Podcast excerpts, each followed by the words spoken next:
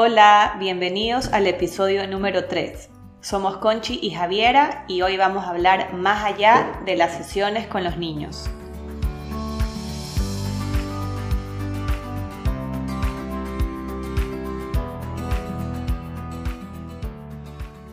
Siempre que iniciamos un proceso de, terapia o recibimos a un niño eh, en nuestras oficinas, en nuestra consulta, eh, creo que surgen muchas dudas eh, respecto a cómo es el proceso, qué es lo que hacemos, cómo lo hacemos, cuáles son los pasos a seguir, qué evaluamos, qué no evaluamos, qué trabajamos nosotras. Y creo que al inicio, Javi, tú y yo, cuando recién empezábamos a formularnos este espacio, este podcast, eh, regresábamos mucho a preguntarnos qué queríamos lograr con con esto? ¿Qué, ¿Qué, queríamos transmitir o qué mensaje queríamos llevar a las personas que nos escucharan? Y cómo diferenciarnos quizá de muchos otros espacios muy valiosos que también encuentras hoy por hoy. Y creo que algo que teníamos en común era brindar eh, más información acerca de los procesos que tienen los niños dentro de sesiones psicopedagógicas y psicológicas. Exacto, sí, porque algo que me pasaba o me pasa mucho eh, con los padres de familia, generalmente es, por ejemplo, alguien me refiere, ya vamos a hablar quién nos refiere y por qué. Eh, alguien me refiere y, y, me mandan un mensaje de cuánto cuesta la sesión, ya te lo mando, como que vamos a hacer un tipo de apoyo escolar o no, nivelación, quizás tienen un poco confundido el trabajo. Entonces ahí es donde yo les explico, le digo, realmente el mi trabajo empieza eh, más allá de que me derivaron, ¿verdad? Eh, el colegio u otras, otra psicopedagoga, necesito tener la reunión inicial con ustedes porque en esa reunión inicial parte todo. En una reunión inicial con mi entrevista padres, a pesar de que yo ya tengo, siempre me llega un informe, la mayoría de veces me llega un informe con todos los datos de esta familia, para mí es muy importante conectar con los papás y que sepan qué hago yo y por qué lo hago y cómo lo hago. Y también, por, por, mi lado, saber eh, eh, la dinámica familiar, eh, quién es este niño, por qué necesita mi ayuda y darle toda la explicación y dudas que quizás en una conversación de teléfono no, no, no, se, puede abordar, no se puede profundizar. Entonces, de aquí parte que empezamos con esa conexión, que los papás sientan confianza conmigo, que los papás sientan que son parte de esta sesión, de estas sesiones a largo plazo. Las sesiones pueden durar tres meses, seis meses, nueve meses, un año, dos. Eso va a depender mucho del caso pero para mí es importante que este papá sepa quién soy yo y por, por qué hago esto y cómo lo hago. Entonces me gusta dar explicación tras explicación y para mí es muy, muy valiosa eh, la entrevista, la, reunión inicial con padres de familia. También conocer, como te digo, el entorno de este niño, eh, la dinámica familiar, porque yo trabajo en torno a esa dinámica. Yo no voy a hacer que, esos que ese niño o esos padres trabajen como yo quiero, sino más bien yo voy a adaptarme, mi, mi terapia, mi sesión, eh, lo que trabajemos durante ese año, a su dinámica. Entonces, por eso es, el tiempo. eso es muy importante. Y hoy día queremos eso, desmenuzar un poquito eh, todo lo que son las sesiones día a día con nuestros niños, con nuestras familias que, que, vienen y acuden a nosotros y poder como llegar a esa comprensión de realmente lo que, lo que esperamos dentro de este proceso, dentro de este trabajo dinámico, lo que se involucra y lo que también entra como en el juego, que no es solamente lo que nosotros podemos aportar en la sesión con el niño, sino también las estrategias que se dan, que se transfieren luego a casa, colegio. Claro, porque a veces considero que todavía seguimos como eh, hace mucho tiempo atrás que creo que consideraban que uno trabajaba la terapia y uno se iba a la casa y en la casa no había que trabajar nada. Claro, como que todas las soluciones todo en la terapia, la solución de la profesora, la, terapista, la psicóloga y más bien eh, a mí me gusta mucho involucrar, como te comentaba, a los papás, porque una sesión completa, una sesión psicopedagógica y obviamente psicológica, va de la mano de, en mi caso, de los padres y del colegio. O sea, si yo no tengo un buen equipo de trabajo, o sea, si yo no tengo mis... somos tres pilares aquí, yo digo, colegio, casa, terapia. Esa triangulación. Si no, si no hay algo sólido, una buena comunicación, un buen trabajo, de nada sirve, como yo digo, los 90 minutos semanales que tenga conmigo, porque en casa no se está practicando lo que debemos seguir practicando para desarrollar lo que venimos a desarrollar y mejorar a cada, cada sesión. Lo que muchas veces nosotros decimos como estar alineados. O sea, estar alineados, casa, colegio, terapias o trabajo externo. Ahora, empecemos desde un inicio. Creo que tú y yo partimos desde una base que es una entrevista inicial. Porque tanto en psicopedagogía como en psicología hablamos de un primer approach o un primer abordaje con los padres de familia para conocer ok, cuáles son las preocupaciones, cuáles son las observaciones que están teniendo y qué los trae a sentarse con nosotros el día de hoy. Entonces, ¿qué es lo que un poco tú desde la parte de psicopedagogía te encuentras en una primera entrevista o, o quieres encontrar en esa primera entrevista? Bueno, lo que me encuentro generalmente, la mayoría de veces, eh, son papás sumamente preocupados, ansiosos, que lo hemos conversado, papás nerviosos porque muchas veces el informe que han recibido eh, está súper desmenuzado, tú sabes, con todas las baterías, con todas las pruebas, con los resultados, lo que, lo, que ha saltado ahí, y quizás no lo interpretan de la manera que yo como psicopedagoga, como especialista en el tema, lo, lo, puedo, puedo, interpretar. siempre hago esa comparación.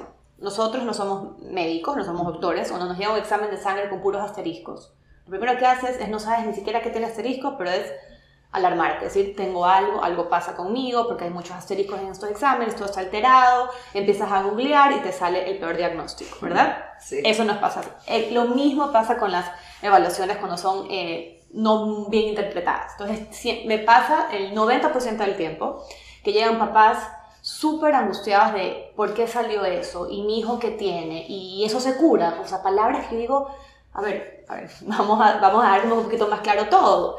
Eh, primero me toca tranquilizar a esos papás y decirles que realmente lo que yo he encontrado en el informe son cosas que se van a trabajar en terapia, en sesión con el colegio y acompañados de ellos y que no aquí no es que se cura, no se cura, aquí vamos a trabajar habilidades, trabajar habilidades para desarrollar como se espera para la edad de cada niño o de cada caso. ¿Qué, qué puede ser, Javi?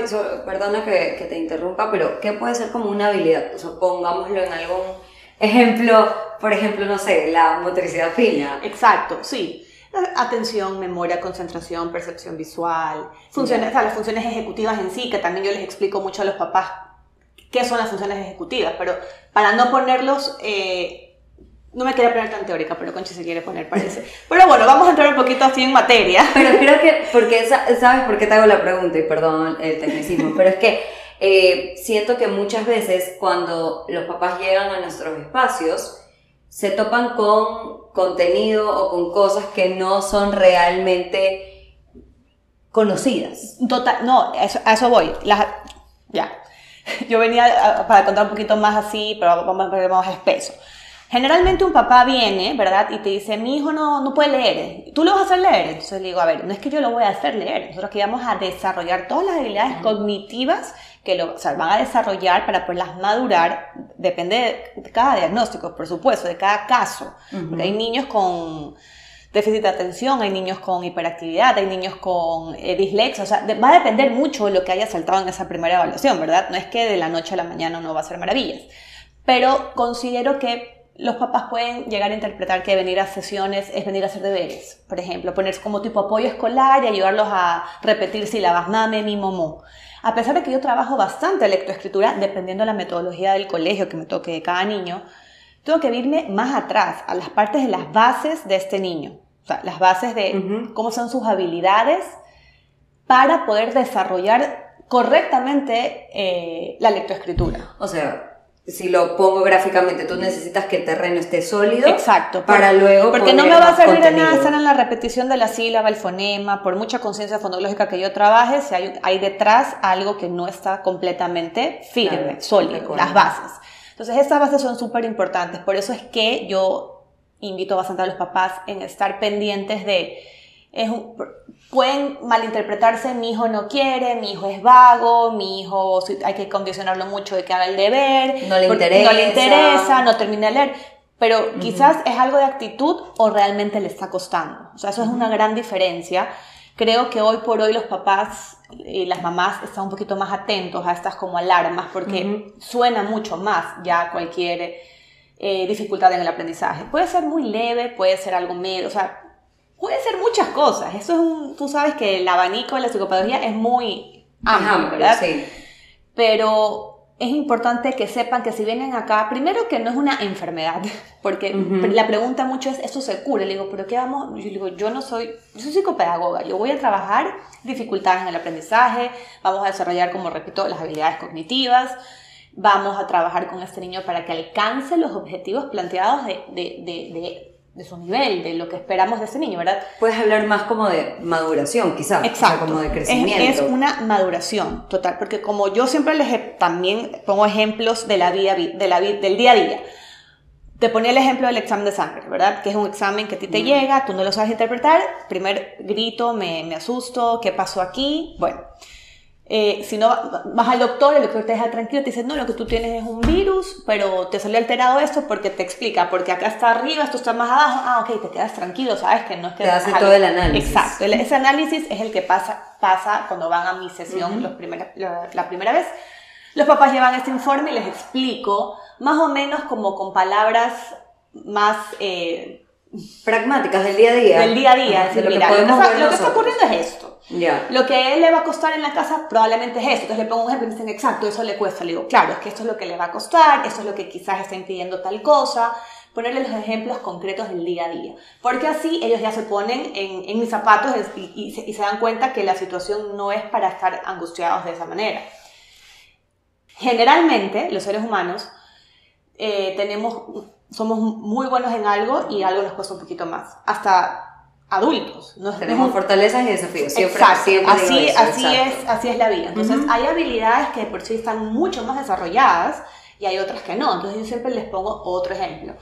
No pueden juzgarme a mí de, de, mi intelecto, porque si me ponen a jugar fútbol y me ven cómo juego, cómo pateo, que no pateo, no llego nunca al arco, nunca meto, no meto gol, van a decir, claro, es que ella no sirve para nada, o sea, por ponerte un ejemplo, ¿verdad?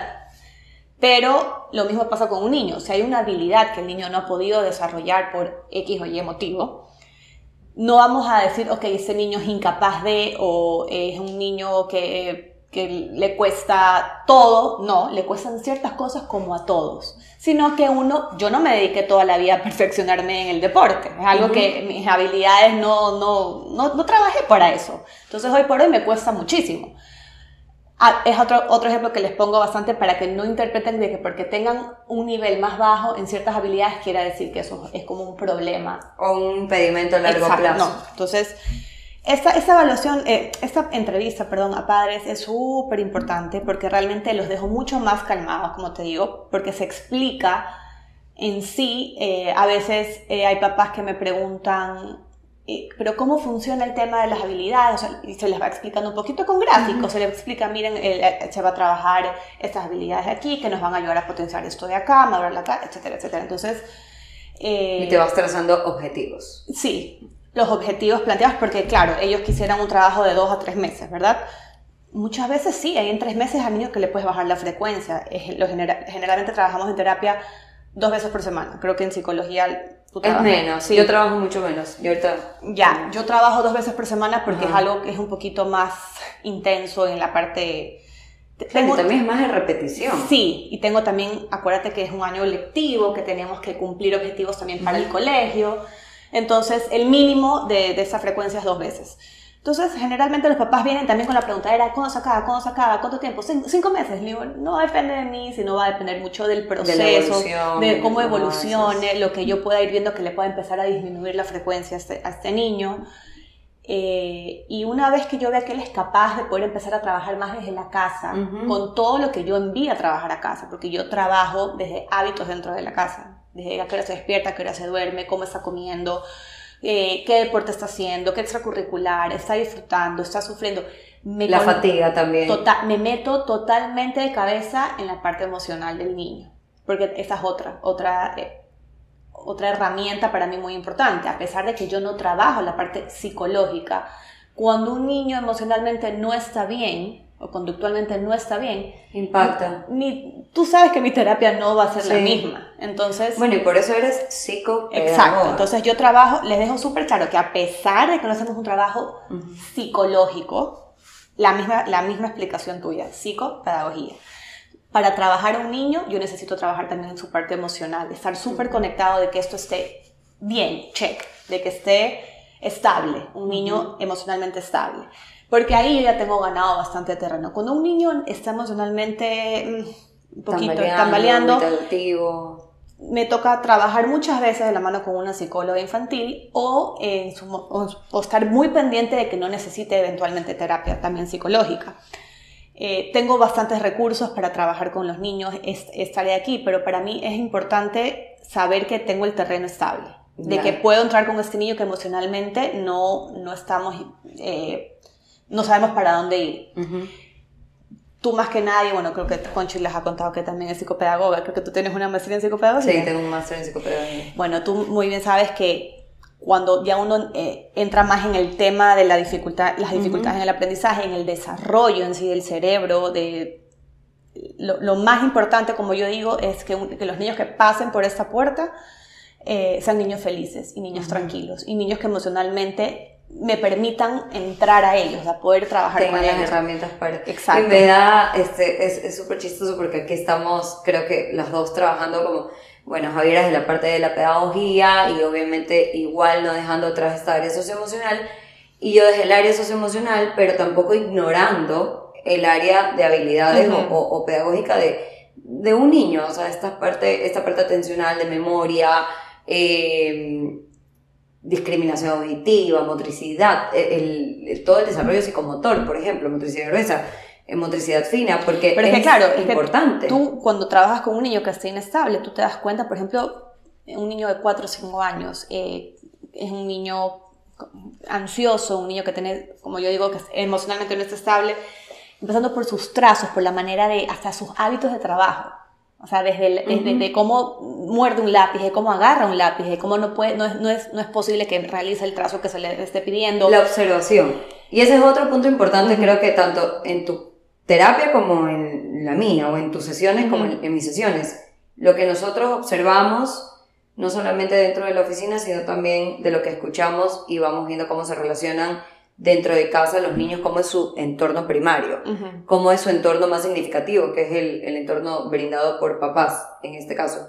Em, de un poco de lo que puedo como resumir en cuanto a la psicopedagogía es, tienes esta primera entrevista, por lo general trabajas dos sesiones semanales, esa, eh, claro. esa frecuencia la vas reduciendo o la puedes llegar a aumentar. O sea, en algún momento. Hay casos que empezamos dos, pero yo hago bastante observación el primer mes. El primer mes es un poquito. Como de evaluación. De una evaluación mía. Porque yo tengo una evaluación con, con algo que sé cómo trabajar, las conclusiones, recomendaciones, ¿verdad? Entonces yo digo, perfecto, en base a esta evaluación voy a hacer este plan de trabajo con este niño, tengo la reunión con el colegio. En mi caso sí o sí toca decir al colegio que está trabajando para que pueda entrar al departamento, al DESE. Eh, y hacer un plan de trabajo entre, entre los equipos, o sea, entre el equipo del colegio y conmigo, para poder llevar este, esta ruta de trabajo. Eh, cuando empiezan dos veces por semana, el primer mes, las primeras sesiones para mí son súper claves. Primero que yo tengo que ganarme a este niño. Este niño no sabe quién soy yo y después si, le cuesta hacer algo de que yo se lo esté exigiendo y demandando, imagínate lo que para mí sería. O sea, una, ¿por qué esta persona aparece en mi vida a cargarse con algo que a mí no me gusta? Ojo, aquí creo que es importante, yo puedo aquí aportar que dentro de la psicología es muy parecida. la, la primera las primeras intervenciones. O sea, también yo tengo una entrevista inicial con padres donde quizá conozco, no necesariamente en mi área me llegan con informes, porque no siempre los hay. Sí, tengo muchos casos en donde sí me llegan con informes donde recomendación es orientación familiar o apoyo socioemocional, eh, pero si no llegan, también llegan con las observaciones de casa que les preocupa algo que se ha movido en el entorno. Y de ahí también empiezo por lo general unas cuatro semanas, un mes, en donde observas mucho y ganas este vínculo Totalmente. sin dejar de trabajar, porque también me tocó mucho con las preguntas de, ay, ya, pero este mes que entonces estás evaluando no estás trabajando. No. Y no. Es la parte más difícil. Sí. Es la parte más difícil porque es adaptarse. Y, y, nosotros tal vez confundimos que solo se adaptan los niños pequeños al colegio. También los niños que, grandes que trabajan, bueno, yo trabajo hasta primaria, hasta los 10, 11 años. Esos niños son, siguen siendo niños y se están adaptando a un entorno, a una persona que no, había, no habían visto nunca. A cambios, y, a nuevas cosas. Y esta persona que no he visto nunca, que me están quitando de la tarde de estar con mi familia, de jugar, de hacer un extracurricular o de estar descansando, estoy yendo a una sesión con alguien que no conozco y, me- y esta persona me va a exigir hacer algo que a mí no me gusta. Porque generalmente no vienes acá porque te puedes hacer todo bien, sino más bien porque te cuesta hacer algo. Porque hay un desafío y tienes Entonces, que trabajar. hay una adaptación, primero de conectar con ese niño y que sepa que este es un lugar seguro, es un lugar donde aquí lo van a ayudar, que tiene el total respaldo de, de su, bueno, no voy a decir terapista, de, de su equipo. de su equipo, Familia, del adulto que tiene al frente, ¿verdad? Exacto. De este adulto que tiene, va a tener total respaldo y ayuda y que aquí las cosas van a ir progresivamente. Aquí no van a haber eh, castigos, aquí no va a haber exigencias de con gritos, sino más bien es un trabajo terapéutico, es un trabajo paso a paso, porque lo que yo quiero es, primero que quiero este terreno sólido, firme, pero también quiero que el niño se sienta que pueda caminar sobre este terreno firme, que sienta esta seguridad de que así me equivoque, ahí va a estar este adulto ayudándome a poder conseguir el objetivo. Es difícil porque te llega el niño con las dificultades en, en lenguaje, con dificultades emocionales, con dificultades motoras. O sea, a veces no te llega un niño solamente con una dificultad en el aprendizaje. Entonces, ahí tú dices, ¿cómo llego? O sea, esta adaptación es más complicada. Es como cuando entras al gimnasio. Otro ejemplo que les pongo a los papás. Si tú empiezas a ir tú quieres bajar de peso y quieres tonificar, tienes que ir cinco veces a la semana. Porque si vas una o dos, mm, el objetivo te va a llegar, vas a- la meta para alcanzar te va a quedar muy lejos. En cambio, si empiezas con una frecuencia mayor, La perseverancia. y cuando tú La entras, y cuando tú entras a un gimnasio, generalmente te adaptan los ejercicios. Porque tú llegas a un lugar y dices, bueno, qué tal el coach, cómo me va a entrenar, a mí me duele la rodilla, no he entrenado hace tanto tiempo, no puedo correr, no puedo hacer abdominales porque acaba la luz, lo que sea. Te van adaptando para que te vayas acomodando este sitio. Y una vez que ya te sientas cómoda, sepas que ese entrenador te conoce, sabe lo que, sabe lo que te cuesta y hace el ejercicio, o te hace el plan de trabajo en base a, tus necesidades, tú ya te vas de largo. Pero todos como adultos, niños, lo que, lo, lo que necesiten trabajar, necesitan irse adaptando a lo, a lo nuevo que se les, el desafío que les pongan. Entonces esto es súper importante que los papás también lo tengan claro. Por eso en las primeras sesiones, o sea, en la entrevista inicial se los comento. Ellos, ellos van a venir acá conmigo, pero en las primeras sesiones yo observo y converso mucho, porque en base a esa observación yo sé qué les cuesta, qué no les cuesta, qué quieren o qué no quieren hacer. Estas conversaciones hacen que generen, se genere una confianza entre los dos. Eh, los gustos, lo que no me gusta, lo que yo también les cuento eh, sobre mí, les cuento sobre mi hijo, eh, las cosas que a mí no me gustan hacer, pero que las hago y por qué las hago, les hablo de disciplina, les hablo de responsabilidades. Y así voy generando esta confianza y este vínculo con este niño para poder ahí sí, con, la, con el plan de trabajo que he marcado, poderme ir de largo. Y ojo, un vínculo igual que creo que vamos marcando bastante el hecho de que en este espacio, en donde viene una familia, un niño, y se deja guiar por nosotros, lo mínimo que podemos hacer también es corresponder con un poco de información, porque ahora que decías toda esta parte de yo también les cuento un poco más de mí, a veces esto puede entenderse como que no, pero no, no tendrías por qué contar tanto, pero la realidad es que a mí siempre me gusta dejar esto, ¿tienes alguna pregunta hacia mí? Ujú. O sea, a los niños, desde los más chiquitos hasta los más grandes. Los más chiquitos, por lo general, puede que se dirijan más a lo concreto, a los juegos, a lo que ven y me digan, quiero jugar esto, ¿qué es esto que tienes acá? Eh, ¿Cómo te llamas? O sea, cosas muy sencillas.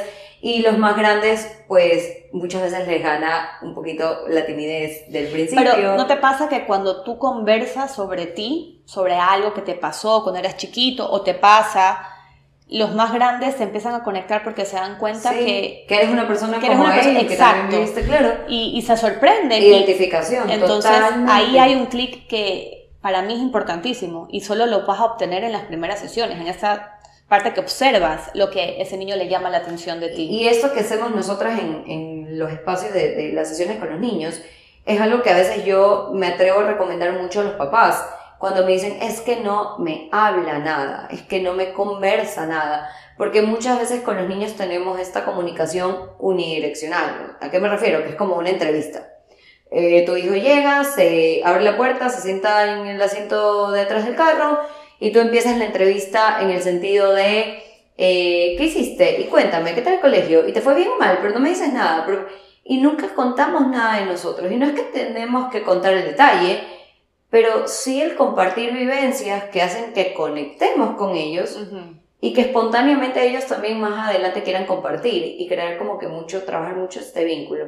Eh, dentro de la psicología, por ejemplo, ahora que, que decías eh, dos veces a la semana, por lo general, dentro de mi trabajo yo no funciono con la misma frecuencia porque lo mío es más socioemocional eh, en el sentido de yo valoro mucho el análisis que puedo llegar a hacer del entorno. Y muchas veces los niños no necesariamente llegan a trabajar conmigo de manera individual. O si trabajan conmigo de manera individual, trabajan para observaciones y luego nos vamos a asesorías, orientaciones con papás, estrategias puntuales en casa.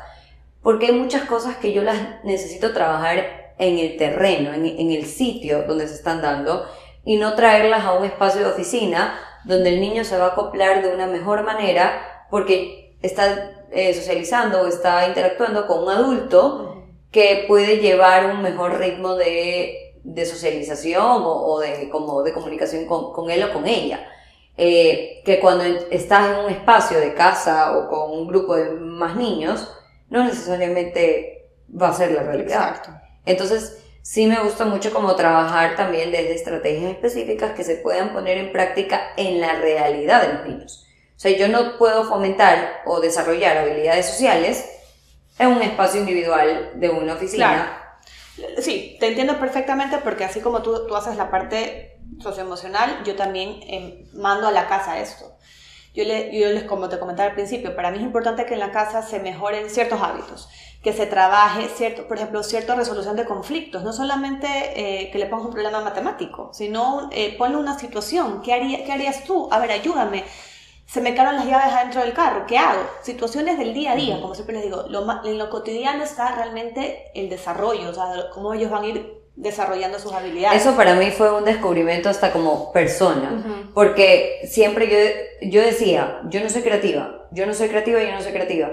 Y cuando empiezo a estudiar mi carrera, mi profesión, y me empiezo a dar cuenta, también esta parte de la psicopedagogía me ayuda mucho como a analizar y a, eh, a globalizar como que toda este, esta teoría eh, y ponerle como que un significado, pero veo que la creatividad también se transfiere en las soluciones que das día a día a las cosas. O sea, no yo, yo, le digo, no solamente pónganle cuatro cucharas y le quitan una y le preguntan, habían cuatro, quité uno. No, no quiero que trabajen así, quiero que trabajen de los problemas de la vida, del día a día.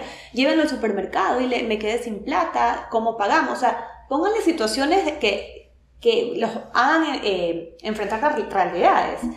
Me gusta escucharlos, muchas veces eh, me pasa, me, me ha pasado que en una sesión por ahí tenido que salir porque me ha llamado, me han llamado de la casa a decirme que hay tal problema, que la niñera no llegó y que el bebé está solo. Para un ejemplo, ¿verdad? Y a veces he entrado de nuevo a la, oficina y me dicen, ya tengo la solución, ya escuché tu problema. Y yo, ¿y por qué andan escuchando mi conversación? Pero me, dan, me, empiezan a dar eh, soluciones. Me dice, yo de ti llamo, tú tienes una hermana, ella, él tiene una niñera, ¿verdad? Y me empiezan a dar soluciones, soluciones están de, mi dificultad que escucharon, que me llamaron rapidito. Entonces yo digo, wow, cómo a veces escucharlos a ellos realmente tienen una solución válida, o sea, es totalmente válido lo que me están comentando. Y aquí están trabajando habilidades, o sea, entonces, y claro, generalmente uno dice no, para que, o sea, no, los involucran, no les cuenta, pero yo siempre les digo, pónganle las cosas, pregúntenle, ¿qué harías tú si pasara esto? ¿Me está pasando algo acá? ¿Cómo me ayudarías tú? Eso para darte un ejemplo de ciertas cosas, ciertos tips que doy en ciertas edades y diferentes, diferentes casos, pues no, pero siempre mandar algo a trabajar a la casa desde leer un cuento en las noches, desde moverle el horario de acostarlo más temprano, desde cambiarle los hábitos de eh, cuando van a comer, rutinas, rutinas y, y, juegos, actividades, como papás, ok, vamos a empezar a trabajar en juegos de mesa. ¿Por qué, ¿Por qué vamos a trabajar juegos de mesa? Para que él em, eh, entienda lo que es respetar un turno, reglas del juego, eh, necesitamos más tiempo en familia. O sea, por tantos motivos y razones que se pueden mandar tantas actividades, tantas cosas a realizar a casa y realmente Mira, te voy a contar algo. Justo hace dos semanas tuvimos un caso en particular de tomar decisiones súper importantes con un niño. A raíz de que conversé con los papás, con papá y mamá, y eh, bueno, e hicimos la lista juntos de todo lo que íbamos a trabajar dentro de la casa, que se olvide el tema colegio, que se olvide el tema de la psicopedagogía, que nos centremos en, en la casa. Tres días de trabajo de recomendaciones, pero tres, uno, dos, tres. El niño que vino el lunes, después de esa sesión, era otro niño, emocionalmente hablando. Tanto así que con, eh, con varias colegas que compartimos este caso me decían, pero él, a él le han hecho algo. Digo, desde la casa. Esto viene desde la casa, desde lo que conversé con los papás hace tres días a hoy. Ok, entonces me cojo de ese ejemplo que tú acabas de poner, Javi, y hablemos de la importancia de este entorno, de la importancia de la familia, de, del rol que juega eh, mamá, papá o tutores o adultos que están como eh, primarios ahí en toda la crianza, eh, en estos procesos que iniciamos. O sea, que no solamente se vienen a vivir aquí en una oficina, sino que se trasladan en la cotidianidad, en su día a día, en su casa, en eventos sociales, en abordajes en fiestas infantiles, eh, los famosos playdates o invitaciones de amigos. Entonces, ¿cuáles son las recomendaciones que, por ejemplo, desde tu área de psicopedagogía, y luego me preguntas a mí en psicología. este... Eso es una este, entrevista, eso es una entrevista a Javiera de nuevo. ya, ahorita me puedes hacer a mí también. Pero es que o sea, ¿cuáles son esas recomendaciones que tú dices, a ver, base, global, base? Para mí partamos por, las, por los hábitos que hay dentro de la casa. Yo soy una persona, bueno, ustedes ya saben que los que me han escuchado estos podcasts saben que soy eh, de bastante rutina, de bastante disciplina, pero no tanto por, por ser un, un sargento, sino más bien porque soy fiel creyente que todo empieza desde la casa, desde los buenos hábitos. Tener buenos hábitos también te ayuda a desarrollar tus habilidades y eso es, y eso es, es así. ¿Qué es un buen hábito? Para ir chequeando entre tú y yo, así. Eh, por ejemplo, yo mando los, eh, los niños, empecemos por eh, la hora en que se acuestan. Para mí, para dormir, para mí el dormir, el descansar y poner el, el, el, apagar la cabecita es importante. Cuando me dicen, no, que duerme 6 o 7 horas, ya empezamos por ahí mal. Para mí es importante, depende de la edad que tenga el niño, darle las horas que yo necesito que ese niño duerma y a qué hora se tiene que acostar. Crear una rutina antes de acostar. Eh, ya no pantallas. Yo trabajo mucho con el tema del lenguaje. Yo trabajo con bastantes de mis casos, trabajan terapia del lenguaje. Entonces, ¿cuánta pantalla estamos viendo? ¿Qué estamos viendo? ¿Por qué estamos viendo? También el tema de agresividad, como tengo niños con temas conductuales. Claro, porque están expuestos a más contenido. Entonces, sacar pantallas a la hora de comer, sacar pantallas antes de dormir, eh, con quién está comiendo. Para mí es importante, eh, tenía también otro caso de otro alumno que no comía sólidos y era un niño que ya iba a cumplir cuatro años. Claro, ¿cómo, cómo fortaleces toda esta parte? entonces también es la terapia de lenguaje, entonces dijimos, partamos de ahí, vamos a comer, ¿por qué no estamos comiendo sólidos? Entonces, también que les la confianza de los papás eran un poco nerviosos, no querían por un tema de que les, les angustiaba que el bebé se pueda... Eh, Sí, o sea, como que atorar y digo, yo entiendo, pero lo necesitamos, porque la vida es que vamos a comer sólidos. Pues entonces, y aparte, o sea, es el tono muscular total, es, que, es que ahí nos dimos cuenta este, con, mi, con mi colega, mi terapeuta de lenguaje, que, que por ahí venía la cosa. Eh, el tema de la independencia, la autonomía. dentro de la casa. Si es un niño que estamos desarrollando motricidad fina y no, se, no, lo, no lo dejan abrocharse un, botón, por darte un ejemplo totalmente lo más básico, vestirse, coger el cepillo de dientes, no me pueden a mí exigir que en 45 minutos de sesión vayamos a lograr maravillas si en la casa lo estamos limitando. Me explico. Entonces, me meto mucho en, no, o sea, vamos a seguir haciéndolo con compañía de mamá, pero vamos a permitirle a él ganar autonomía, que pueda poner su pasta, por ejemplo, que coma solo, que coma sólidos, que haya más comunicación a la hora de comer eh, con los papás, eh, no tanto, o, en caso de que los papás no estén, que esté el adulto que les esté dando de comer, pero no la pantalla. Entonces, eh, me, me meto mucho en su día a día pero siento que para bien, pues no, no, de una manera invasiva. Y cuando empiezo a hacer cambios en esta rutina, en estos hábitos de orden, de trabajo, eh, de alimentación en general, ¿a qué hora hacen los deberes, por ejemplo? Eh, muchas veces me dicen, no, apenas llega al colegio, para el, digo, no, ¿por qué quizás no probamos y que los haga un poquito más tarde? No te digo en la noche, pero quizás cuando llega al colegio es una hora que para él él está muy agobiado, está muy cansado. Como darles este tiempo de descanso. Si él descansa, quizás lo, va a rendir mejor. O hay niños que en cambio sí les, les funciona llegar al colegio directo a hacer los deberes. Conocer también el estilo. Exacto. O sea, de- también conoce a tu hijo y conoce si él necesita el descanso o no. O realmente puede almorzar y trabajar enseguida, o almorzamos y damos el tiempo de descanso. Pero es conocerlo y hacer algo que para el niño sea llevadero. Hoy en día los niños tienen una jornada larga en el colegio, tienen su extracurricular, su deporte, lo que conversábamos la sesión pasada, todos tienen. Tienen derecho también a ser niños, tienen cumpleaños, tienen verse con sus amigos, cumpleaños. Parque, no sé. Eh, entonces, Tener como que un poquito también. acomodarles que el día a día no sea agobiante para ellos. Entonces, ahí es donde yo doy los tips de trabajo en base a esta rutina, ¿verdad? Lo que Lo que vamos. compartía, Y, claro. no, y, y alguna sugerencia que le hago a los papás es: no vamos todo de golpe. Es poco a poco, ¿no? Hoy día no es que lo vamos a mandar a dormir solo, va a dormirse antes, va a dormir sin pantalla. Es va- progresivamente. es progresivamente. Entonces son más o menos los tips que a mí me han servido definitivamente al momento que el niño regresa acá de la autonomía y la independencia que empiezan a ganar, que es lo que a mí me sirve para seguir avanzando en sesión.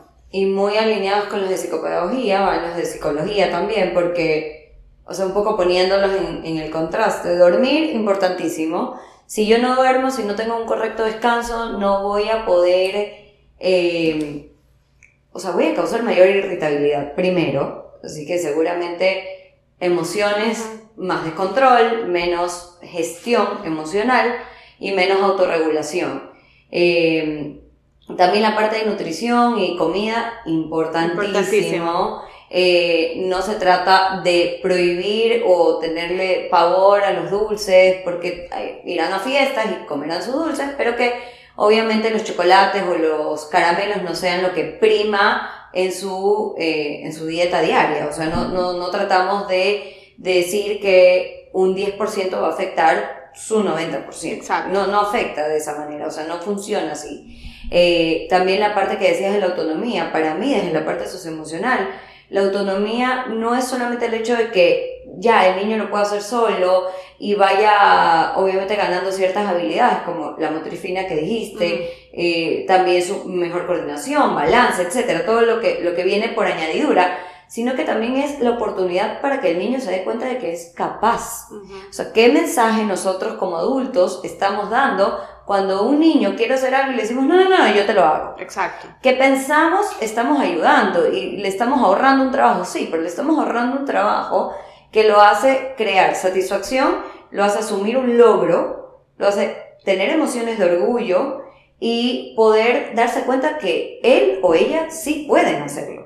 Y esto se transfiere en seguridad, autoestima, capacidad, confianza, más adelante. Totalmente. Entonces, autonomía de cajón para que, mí. claro, uno dice, por, porque, no, porque riega, déjalo regar, déjalo abrir el yogur, la tapita del yogur, sácasela y... Hay un ejemplo que me parece formidable es cuando le empiezas a pedir ayuda a alguien y que esto a veces hacemos entre los adultos también. Le pides ayuda a tu esposo, le pides ayuda a tu hermano, tu hermana y de repente como no lo hicieron exactamente como tú esperabas que lo hagan, no, no, no, es que déjame ya, yo, yo, lo, yo lo hago de nuevo. O a veces sin palabras, lo corregimos enfrente de esa persona. Entonces, estamos enviando un mensaje totalmente... eh, Equivocada. equivocado y al final la otra persona va a decir, ya por esto lo hago. Ujú. Sí, no es así. Entonces a nuestros hijos o a nuestros estudiantes también llegamos a enviarles este mensaje de, ¿sabes qué? A ver, quiero que, que guardes este cuaderno en la repisa.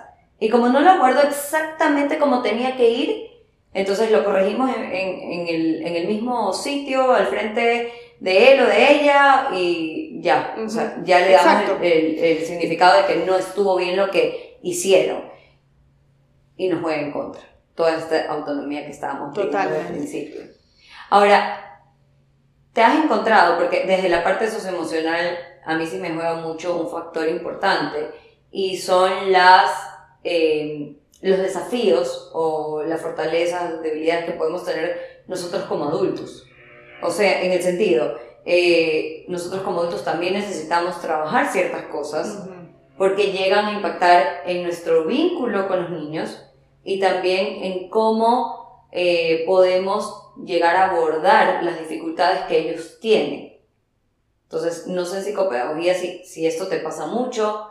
A mí en psicología yo lo veo mucho con el, el, el, la observación de eh, papás que están pasando por un momento difícil, por cambios, por movimientos emocionales fuertes, que uno como adulto dice, no, pero es que no hay manera que se entere porque yo no se lo he dicho.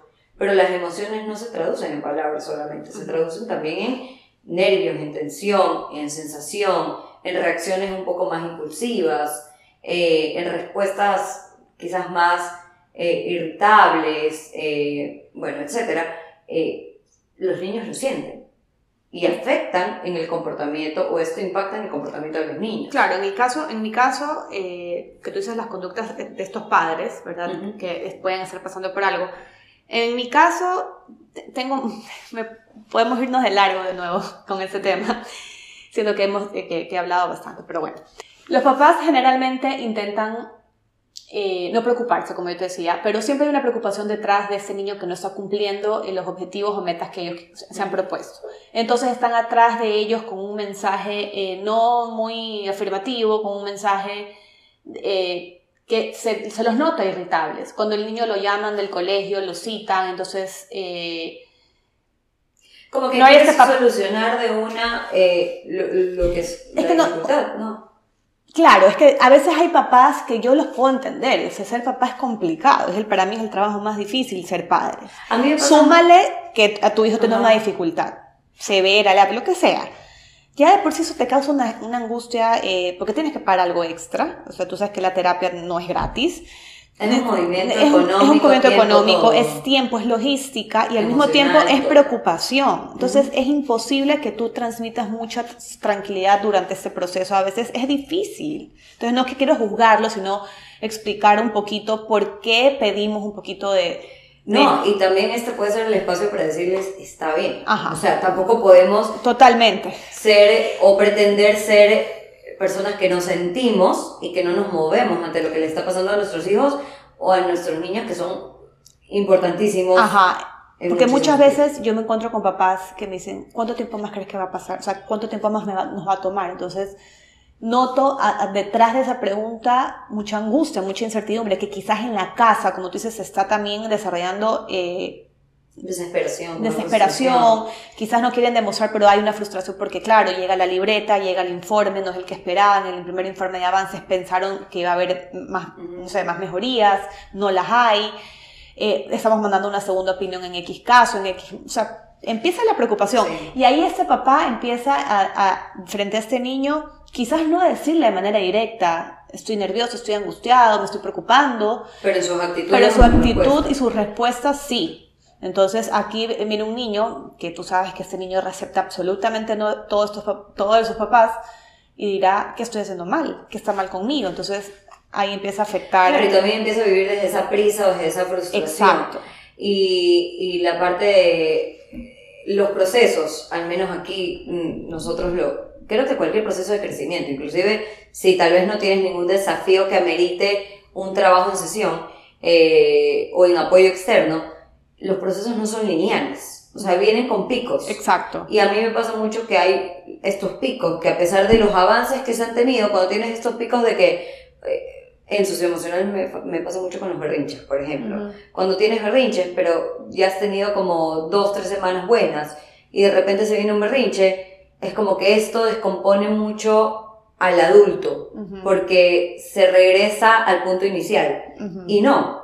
O sea, es bueno darle perspectiva y decir, hemos tenido este avance. Aquí hay un pico, no dejas de ser niño. Total. No deja de ser una persona que está creciendo y que necesita. Y nosotros no dejamos de ser también seres emocionales que nos conectamos con ese malestar y con esos miedos y no queremos regresar al punto inicial de partida, sino que queremos también como vivir desde ese, desde ese Pero claro, ahí, pienso que estamos nosotras para hacer como, como unir a esta, o sea, a esta situación. Eso y que estos papás sepan que estamos nosotras para dar esa explicación, porque quizás tú como papá, tú dices, hace 15 días estábamos tan bien, hemos venido trabajando, pero ¿qué pasó ahorita? Y, entra la duda, ¿qué estoy haciendo mal? ¿Será que no era lo que tenía que hacer? Entonces, ahí estamos tú y yo, ahí estamos sosteniendo no solo a un niño, sino a nuestros papás, a esta familia. A la familia, el entorno. sí, que, que, tiene las dudas de por qué pasó esto, si ya habíamos habido, había habido una mejoría, ¿qué pasó? Entonces, ahí está sosteniéndolos, como yo te digo, y dándoles, porque el trabajo en sí, como conversábamos al inicio, va a ser siempre el niño y su familia, su entorno. Siempre. No es solo este niño. Este niño viene acompañado de padres, hermanos, abuelos, y, hay que poder sobrellevar la situación en sí con, con todos. es, todo el combo, no solamente este niño. Entonces es muy importante que eso lo tengan eh, claro los papás. El trabajo de las sesiones con niños es muy, muy importante. El acompañamiento que le den de forma adecuada, mm, a veces es difícil, pero eh, para mí es lo, para mí, en lo personal, es lo más importante. ¿Qué, acompaña, ¿Qué clase de acompañamiento le están dando sus papás al niño con esta dificultad? Y si lo están acompañando de la manera que uno espera, con los tips, con las herramientas, con el tiempo, yo creo que ahí es cuando uno realmente puede eh, ver avances más significativos. Y a largo plazo, que se colocan en el tiempo.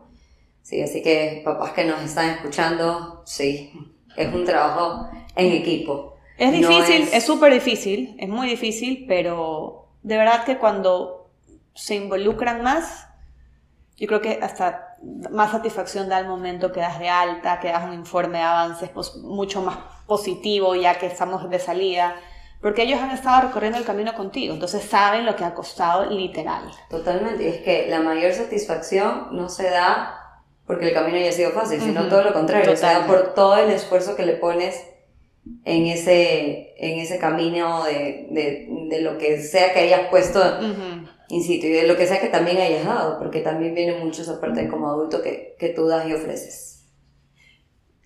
Pero bueno, gracias por habernos escuchado en este episodio. Esperamos que sea de muchísima ayuda y, y les permita comprender y ahora sí que profundizar y entender mucho más allá de lo que es una sesión psicológica o psicopedagógica. Nos vemos en el próximo episodio. Gracias.